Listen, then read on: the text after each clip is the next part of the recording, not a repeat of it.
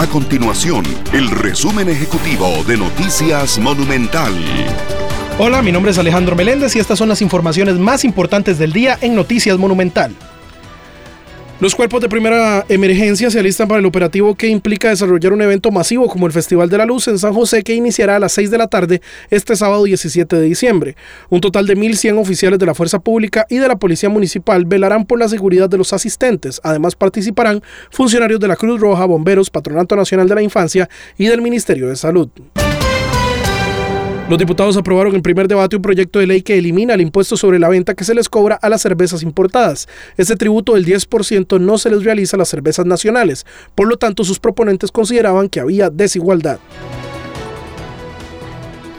Estas y otras informaciones usted las puede encontrar en nuestro sitio web www.monumental.co.cr. Nuestro compromiso es mantener a Costa Rica informada.